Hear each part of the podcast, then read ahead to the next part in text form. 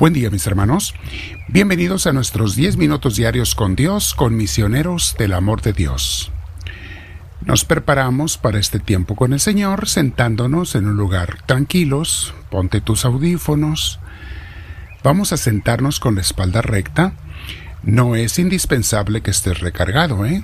Si puedes mantenerla recta sin recargarte, te la fortalece y tiene algo que te hace sentir muy bien. Pruébalo si puedes, ¿verdad? Si puedes, pruébalo. La espalda recta tiene que tener bien su arco en la cintura, porque la espalda no es perfectamente recta. Tiene su arco, es como una S. Si, la si ves tu columna de perfil, es parecido a una S extendida. Entonces mantenemos la espalda recta, nuestros hombros y nuestro cuello relajados y vamos a respirar profundo. Si puedes, cierra tus ojos y deja que Dios te vaya llenando de su presencia.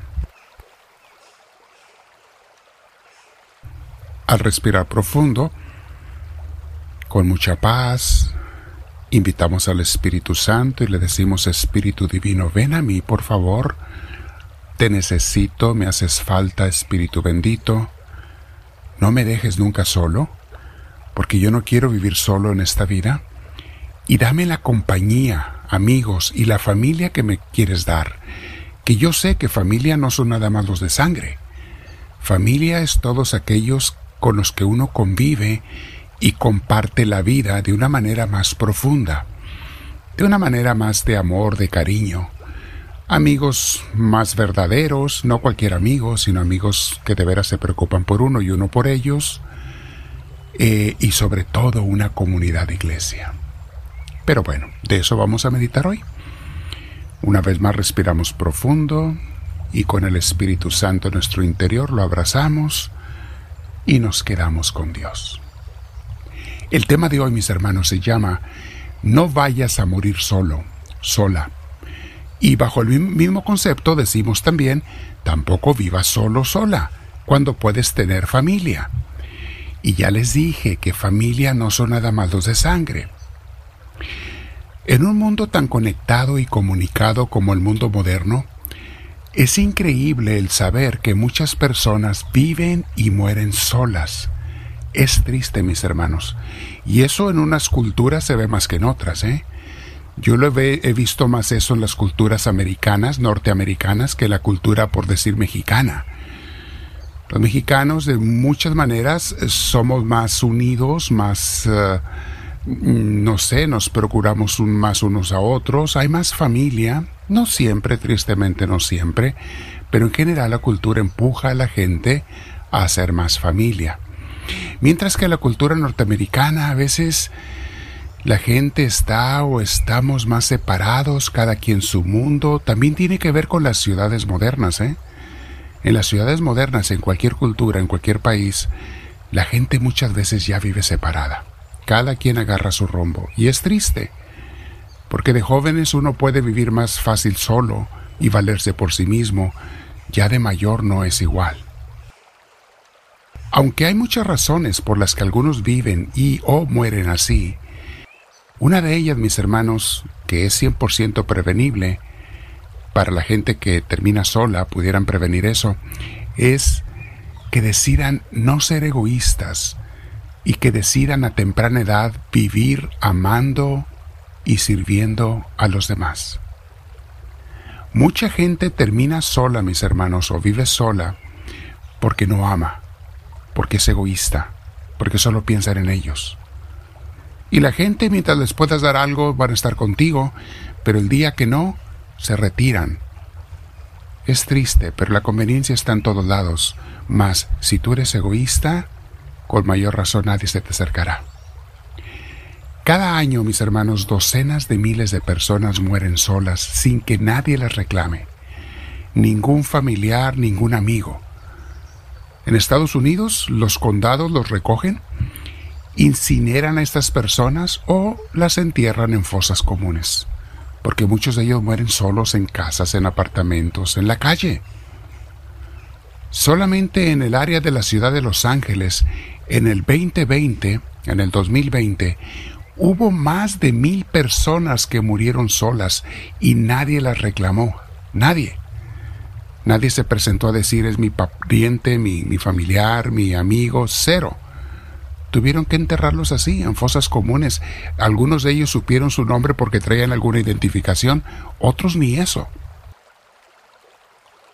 Para los que creen que a Dios no le importa si te congregas semanalmente con una iglesia, mis hermanos, porque una iglesia es la que nos hace tener familia.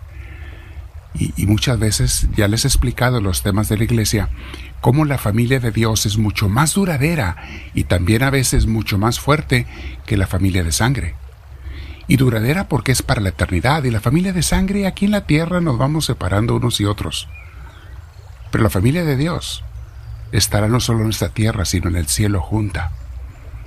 Mis hermanos, vamos a ver algunos textos bíblicos donde Dios nos habla de eso. Cómo Dios espera que vivamos en comunidad. Lo dice de diferentes maneras y solamente vamos a mencionar unos cuantos textos. Por ejemplo, lean y mediten Hebreos 10, versículo 24 y 25. Dice así. Busquemos la manera de ayudarnos unos a otros a tener más amor y a hacer el bien. No dejemos de asistir a nuestras reuniones en la iglesia, como hacen algunos, sino animémonos unos a otros y tanto más cuanto que vemos que el día del Señor se acerca.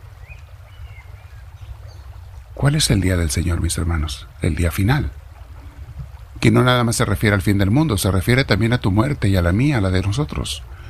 Y cada vez se acerca más, ¿eh? No me importa qué edad tengas, puede ser un bebé. Cada día que pasa, te acercas más al día final. Es un día menos de vida que te queda. Importante, dicen Hebreos, que nos apoyemos, que no dejemos de reunirnos. ¿Cómo hay gente ingenua que cree que está bien con Dios y viviendo sola sin querer asistir a una buena iglesia. Ya sabemos que no todas las iglesias te van a ayudar. Busca aquella que te va a acercar a Dios, no la que sea perfecta porque no existe, pero sí la que te va a ayudar a acercarte a Dios y en la que tú vas a servir. A la iglesia no va uno a recibir nada más. Vamos a recibir y a dar. Esa es una verdadera iglesia. Romanos 12, 4 y 5 dice así, o sea, capítulo 12, versículos 4 y 5 porque así como en un solo cuerpo tenemos muchos miembros, y no todos los miembros sirven para lo mismo, así también nosotros, aunque somos muchos, formamos un solo cuerpo en Cristo, y estamos unidos unos a otros como miembros de un mismo cuerpo. Mateo 18:20 Porque donde dos o tres se reúnan en mi nombre, dijo Jesús, allí estoy yo en medio de ellos. Hechos 2, 46, 47. Todos los días se reunían en el templo los creyentes de Cristo, y en las casas partían el pan y comían juntos con alegría y sencillez de corazón. Partían el pan significa celebraban la misa, mis hermanos, la Santa Eucaristía. Desde el principio hicieron lo que Jesús les ordenó en la última cena. Y se juntaban a compartir la Santa Misa. Eso es la iglesia alababan a Dios y eran estimados por todos, y cada día el Señor hacía crecer la comunidad con el número de los que Él iba llamando a la salvación. O sea, Dios los llamaba a la salvación dentro de la iglesia. En ninguna parte de la Biblia nos, da nos, dice Dios que Él va a ir a la casa de cada quien para darle la salvación ahí en su casa y que ahí se queden. Nunca dice eso. Nos manda a predicar unos a otros, servirnos unos a otros ayudarnos. Hoy más que nunca, mis hermanos, es necesario que seamos iglesia. En Misioneros del Amor de Dios nos juntamos en Tustin, California, la comunidad madre, pero hay comunidades en casas en muchas ciudades, estados y países, que cada semana se reúnen por una hora a compartir la palabra de Dios. Te invito a que lo hagas, mi hermana, mi hermano, si no tienes una comunidad. Vamos a quedarnos con Dios, medita en esto y dile, háblame Señor, que tu siervo te escucha.